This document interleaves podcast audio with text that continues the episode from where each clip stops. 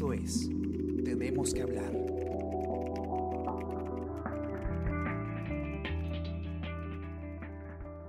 Hola, buenos días, ¿cómo están? Soy Gladys Pereira y hoy tenemos que hablar de los taxis colectivos. Anoche, en plena cuarentena, el Congreso decidió aprobar una norma que formaliza este servicio en el país. Una sólida convicción que debemos mejorar el transporte para todas y para eso estamos con Juan Pablo León, el periodista especializado en transporte del comercio. Hola Juan Pablo, ¿cómo estás? Hola Gladys, muchas gracias por la, por la invitación. Muy bien, felizmente. ¿Qué tal? ¿Cómo estás pasando la cuarentena? Antes de hablar de este tema complicado de los, de los colectivos, ¿cómo has estado pasando la cuarentena estos días? ¿Cómo está tu trabajo? Este, bueno, la cuarentena para los periodistas es simbólica porque en realidad tenemos que seguir saliendo a la calle para ver qué es lo que está sucediendo. Este, pero bueno, dentro de todo la emergencia tratando de cumplirla al 100%. Espero que, espero que ahí por, por tu casa también. Sí, claro. Además, para que no, quienes no conocen a Juan Pablo, es un eh, periodista que siempre promueve el uso de la bicicleta y ahora es el servicio que deberíamos estar como implementando nosotros mismos, ¿no?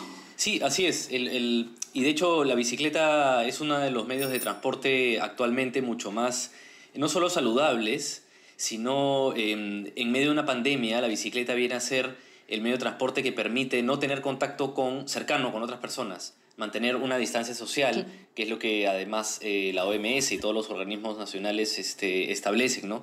Eh, entonces en muchos países la bicicleta ha sido de alguna manera un arma contra el COVID, una- un freno contra la pandemia, contra el contagio y, y el Perú también se ha sumado a esta iniciativa. ¿no? Claro, el Perú se ha sumado a la iniciativa, pero tenemos por un lado el Congreso que anoche ha decidido aprobar una norma sobre el taxi colectivo.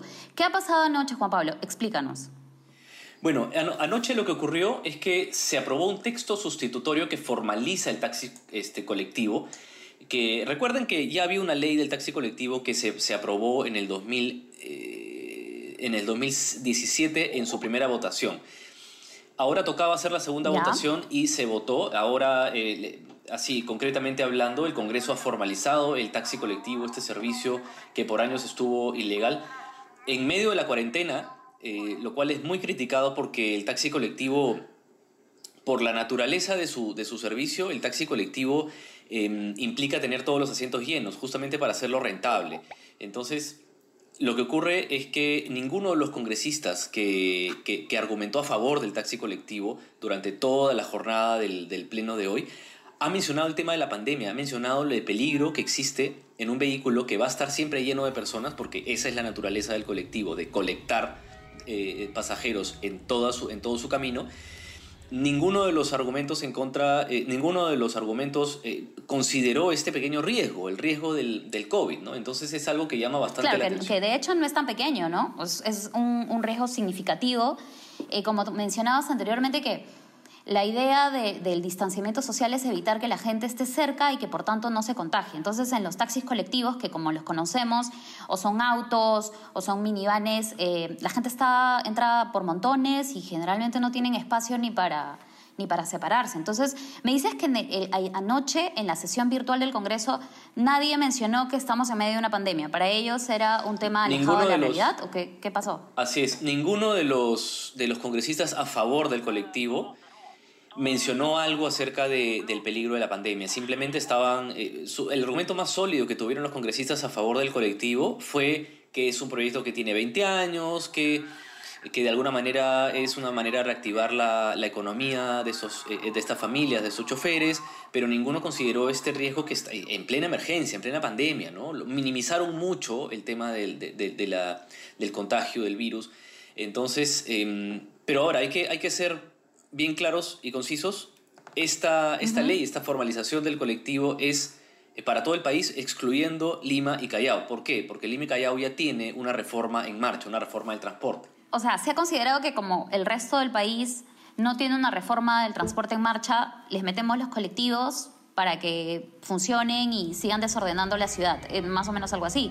Sí, yo, yo tengo más o menos una lectura parecida, es decir, de alguna manera se salvó una, una capital de 10 millones de personas, pero, eso eh, pero al final se ha terminado por eh, retrasar cualquier intento de reforma del transporte que ha podido haber en las regiones.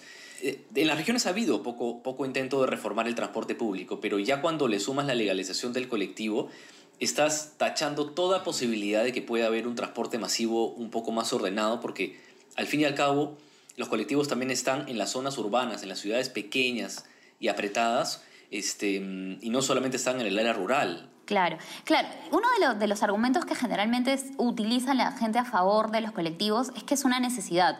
Y vamos, tampoco podemos negar que hay personas que necesitan un servicio que los lleve.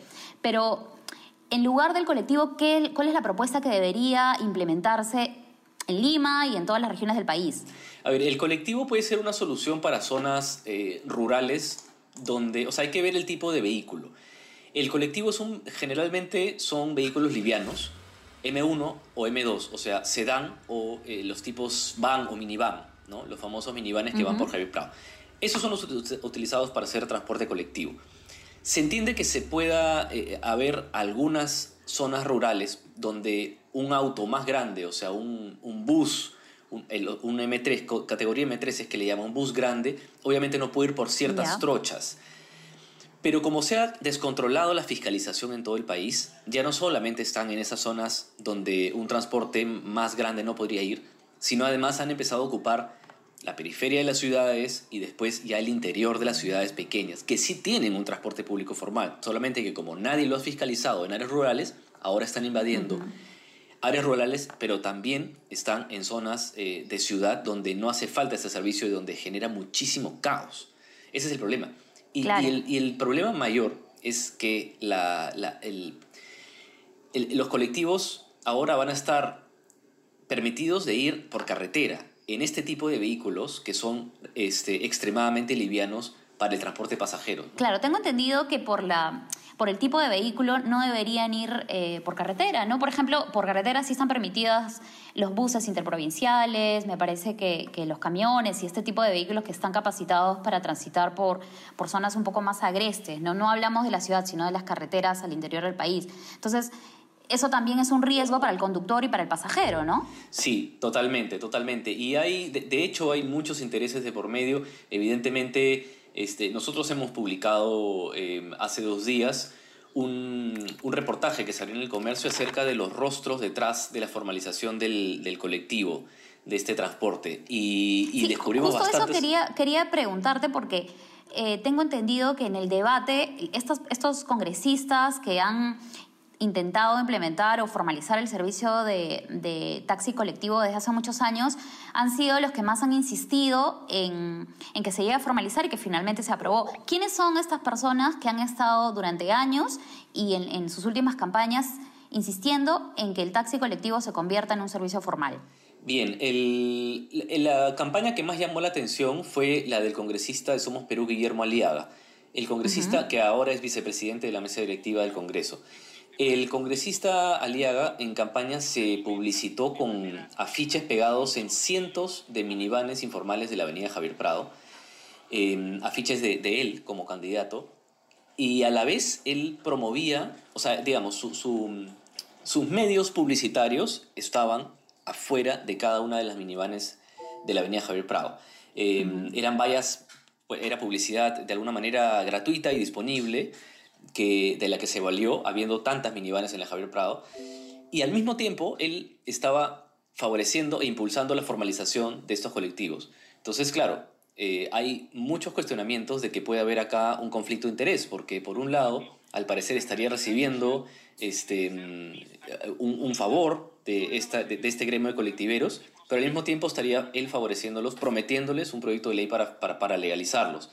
claro, ¿qué, y qué bueno que, menciones también dónde estaban, porque hablamos de la avenida Javier Prado, una de las avenidas más congestionadas de Lima, y que precisamente tengo entendido, según tus, reportajes a lo largo del año, em, que ha sido más afectada precisamente por los, colectivos, ¿no? Porque eh, creo que estos, estos vehículos interrumpían el paso del corredor. A ver, ¿puedes eh, explicarnos un poco también por qué esa contradicción entre la publicidad que hacían y la zona donde estaban. Sí, la Javier Prado ha sido tomada por los colectiveros informales desde hace más o menos unos seis años, pero en los últimos tres se ha vuelto eh, incontrolable la cantidad de colectivos porque simplemente no ha habido fiscalización. Y lo que ha pasado en Javier Prado es muy curioso, porque representa todo el daño que le están haciendo el transporte informal en, en nuestra capital. en Javier Prado lo que ha pasado es que habían hay tantos colectivos en Javier Prado que ha bajado la velocidad de los corredores, o sea, del transporte formal. Porque al haber tantos y además, como, como la naturaleza de su trabajo es parar en cada esquina, generan mucho tráfico. Entonces, lo que ha generado es un círculo vicioso que lo explico a continuación. Al hacer lento el corredor, la cantidad de colectivos informales, los pasajeros del corredor evidentemente van a bajarse de ese transporte formal y van a subirse al transporte informal que va más rápido, que para en cada esquina. Eso promueve que hayan más pasajeros, pero a la vez más, más colectivos informales, porque evidentemente si hay más demanda hay más oferta. Y se han multiplicado a la vez de que, se, de, que se han bajado los pasajeros del transporte formal, constituyéndose un círculo vicioso complicadísimo de resolver, porque además ¿dónde, después dónde vas a meter a tantas, tantas minivanes. Y sobre todo, ese dinero ha estado yendo al pirata, al informal, al, al transporte clandestino y no ha dejado de ir Em, me parece que la cifra es de 2 millones de soles al día, dejan de ir al transporte formal, que si recibiera ese dinero, el transporte formal podría implementar una flota mayor, podría mejorar el servicio de los paraderos, podría, pero claro, ahorita el informal, el colectivo, que el alcalde Muñoz, que la Municipalidad de Lima nunca ha podido este, retirar de ahí, increíblemente, em, lo, que, lo que está haciendo es quitarle plata a un transporte formal que puede reinvertir. Claro. Y finalmente el pasajero es el que termina perjudicándose, ¿no? Porque si en algún momento quiere utilizar un servicio formal, seguro, sobre todo, no tiene de dónde, porque los colectivos como tú dices, han tomado la, avenida Javier Prado. Sí, totalmente. Bueno, y es responsabilidad, por supuesto, porque, nosotros hemos hecho pruebas, tanto en hora punta como en, como en horario, horario valle, es que eh, por cada bus del corredor pasan 12 colectivos informales y generalmente llenos. O sea, eh, la prueba más, más, eh, más real de que están quitándole los pasajeros a transporte formal. Esto tiene mucho que ver también con el pasajero, que muchas veces quiere llegar más rápido y que muchas veces no quiere hacer cola. Hay que considerar también que eh, hacer cola es algo absolutamente normal en países del primer mundo, en países con el mejor sistema de transporte. haces una cola de 15 a 20 minutos porque es parte del, es parte del viaje.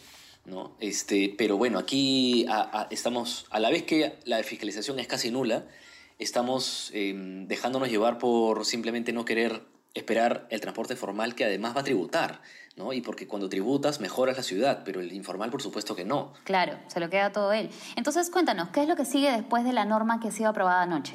Bien, bueno, como toda ley tiene que pasar por, eh, tiene que ser reglamentada por el Ejecutivo, en este caso por el Ministerio de Transportes, si es que no es observada.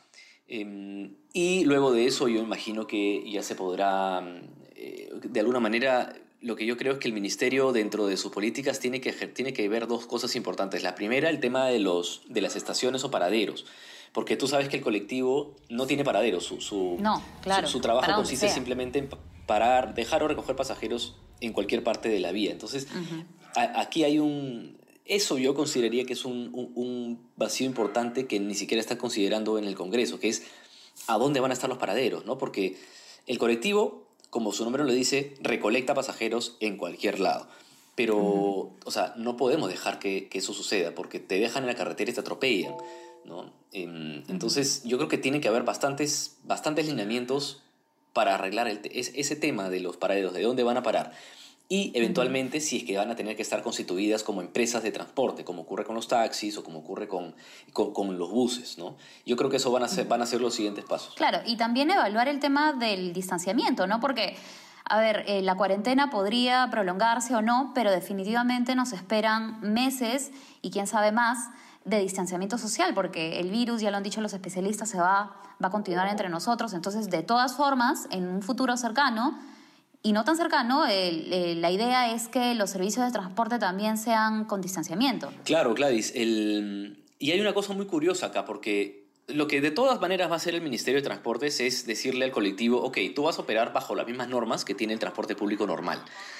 Si es así, el, la minivan o el carro sedán, porque el carro sedán también va a estar permitido en, eh, para ser colectivo, eh, va a tener que solamente tener dos pasajeros, pero evidentemente dos pasajeros no son rentables para, para un auto de sedán, porque sería eh, ganar exactamente la mitad para hacer el mismo recorrido. Entonces, eso a mí me parece, eh, o sea, ni siquiera se ha tomado en cuenta eso, que esos colectiveros pueden estar muy contentos este, porque efectivamente va a estar formado su trabajo, pero al mismo tiempo eh, los lineamientos va a ser sí o sí pasajeros separados. En una minivan podría un poco compensarse porque entran ocho pasajeros y ahora entrarían cuatro o cinco. Y eso, que no tendrían un metro de distancia porque la minivan es como un tajador, es chiquitita. Claro, es más chiquita que la combi incluso. Sí, este, pero este, sí, sí es algo que de todas maneras tienen que considerar. E, e, evidentemente la pandemia en algún momento va a terminar y se van a abrir todos los asientos, ¿no? Pero igual es algo que ahorita perjudicaría de alguna manera a, esos transportistas y yo creo que ni siquiera han pensado en eso en el Congreso. Claro, de hecho eh, sorprende también como mencionaste al inicio, ¿no? Que ha sido un, un tema debatido en plena cuarentena cuando la opinión pública, nuestro interés está sobre todo centrado en el coronavirus. Bueno, esto es tenemos que hablar. Recuerden que pueden seguirnos en Spotify, en Spreaker, en SoundCloud, también en el comercio.p, en nuestras redes sociales. Tenemos información sobre transporte, sobre salud, sobre especialistas, todo lo que, lo que necesitan saber. Gracias Juan Pablo por acompañarnos hoy y estaremos, espero pronto, volviéndonos a ver en la redacción con, todo lo, con toda la gente del comercio. Muchas gracias. Gracias a ti, Gladys. Un fuerte abrazo. Chao, nos vemos. Esto fue tenemos que hablar. Esto fue El Comercio Podcast.